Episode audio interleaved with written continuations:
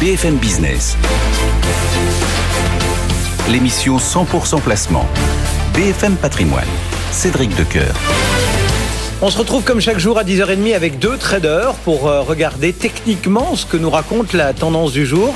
André Atoni euh, nous attend chez Saxo Bank et Jean-Louis Cussac chez Perceval Finance Conseil. Bonjour à tous les deux et merci d'être euh, au rendez-vous ce matin. Andrea, comment euh, bah, appréhender un petit peu euh, ce début de semaine sur les marchés?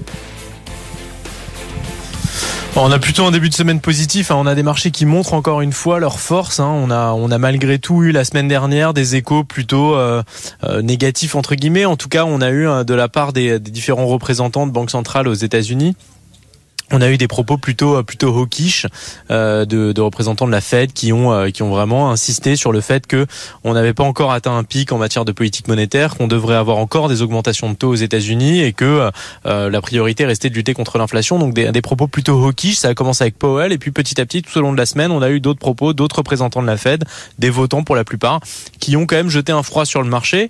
Mais malgré tout, même si la semaine dernière c'était un petit peu plus poussif, aujourd'hui on repart du bon pied sur le CAC avec une progression euh, de 0,5-0,6%. Donc du coup, c'est plutôt positif et ça montre encore une fois cette résistance, cette résilience des marchés, malgré parfois des vents contraires. On a encore cette capacité de rebond et maintenir en tout cas un cap de hausse euh, quasi continu avec, euh, bon, certes, des périodes qui sont un petit peu plus compliquées où on consolide légèrement, mais globalement, depuis le début de l'année, on a quand même un cycle de hausse quasi continu sur sur les marchés sur les marchés européens. Donc c'est très très encourageant. On a demain une échéance qui est très importante avec la publication des chiffres de l'inflation aux États-Unis. La semaine dernière, dans les propos hein, des responsables de la Fed, on a eu euh, vraiment euh, de leur part une, volonté d'insister sur le fait que les chiffres macroéconomiques seront vraiment euh, décisionnaires du futur de la politique monétaire. Et c'est vrai que demain, ce chiffre de l'inflation aux États-Unis aura toute son importance. Un chiffre qui ressortirait en hausse pourrait avoir des conséquences négatives sur le marché, avec une baisse des indices, une hausse du dollar, une hausse des taux aussi aux États-Unis. On l'a vu hein, d'ailleurs des taux qui qui ont qui ont fortement progressé dernièrement. Donc attention quand même demain à ce risque. On a deux chiffres qui vont être importants cette semaine. Évidemment, demain, les CPI, donc les chiffres de l'inflation aux États-Unis qui seront bien sûr très importants.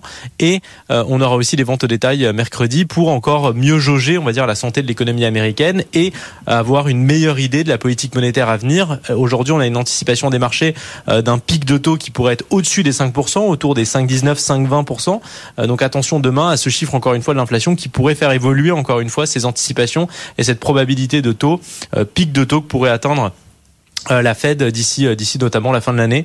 Euh, donc c'est vraiment le, le cœur de, de l'actualité de cette semaine et c'est vraiment encore une fois ces anticipations de politique monétaire et d'inflation qui va qui vont avoir toute leur importance. Ce matin, on a eu des bonnes nouvelles aussi du côté de, de l'Europe avec des une révision à la hausse de la croissance, une révision à la baisse de l'inflation.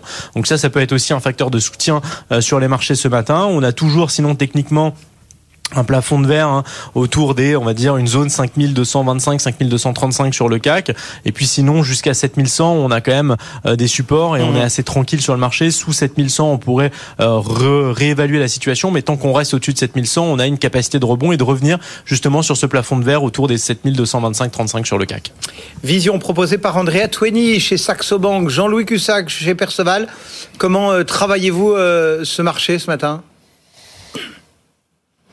Eh bien, Cédric, toujours euh, à l'achat, avec euh, de plus en plus de difficultés à se lancer, évidemment, parce que on est quand même sur des niveaux très hauts. Le marché nous montre beaucoup d'hésitation, parfois des heures sans relais. Euh, et tout d'un coup, bah, comme ce matin, vous voyez, vous avez une ouverture à 8 heures sans changement, avec un petit peu de faiblesse, d'hésitation, et puis ça ouvre et c'est une hausse constante, régulière, lente, euh, sans volume, il n'y a pas de contrepartie, on n'est même pas à 400 millions d'échangés. Donc, euh, alors est-ce oui, bien sûr, on attend le CPI demain. Euh, cette reprise, est-ce qu'elle est dans le vide? Bah oui et non. Il y a toujours quand même évidemment de, des intérêts ciblés. On a une dizaine de publications de valeur du CAC cette semaine avec donc Kering qui va mercredi. Alors Kering c'est intéressant parce qu'il y a eu quelques dégradations ces derniers ces dernières semaines. On va voir un petit peu ce qu'il en est les valeurs qui bougent beaucoup sur les les mid et small, c'est vraiment, ce ne sont vraiment pas des des, des, des belles valeurs. Hein, c'est pas vraiment le, le, haut du panier. On a des nuages qui euh, s'accumulent euh, dans les relations sino-américaines. Euh, il y a aussi des doutes sur bah, les taux. Est-ce que on, on, est en droit d'être aussi optimiste qu'on l'est?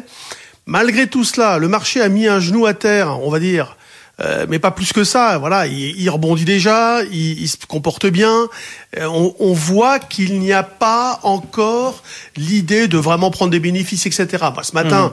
je m'étais placé vers 7080 en me disant double appui. Mais bon, ça comme c'est parti à la hausse. Maintenant, le premier niveau d'achat qui va m'intéresser, c'est 7141 sur le niveau sur lequel nous sommes placés actuellement.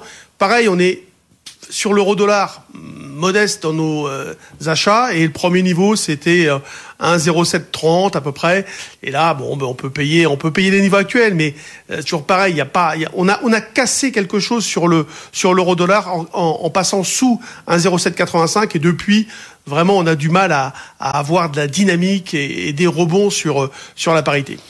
Jean-Louis Cussac, Perceval Finance Conseil, André Atoueni pour Saxo Bank.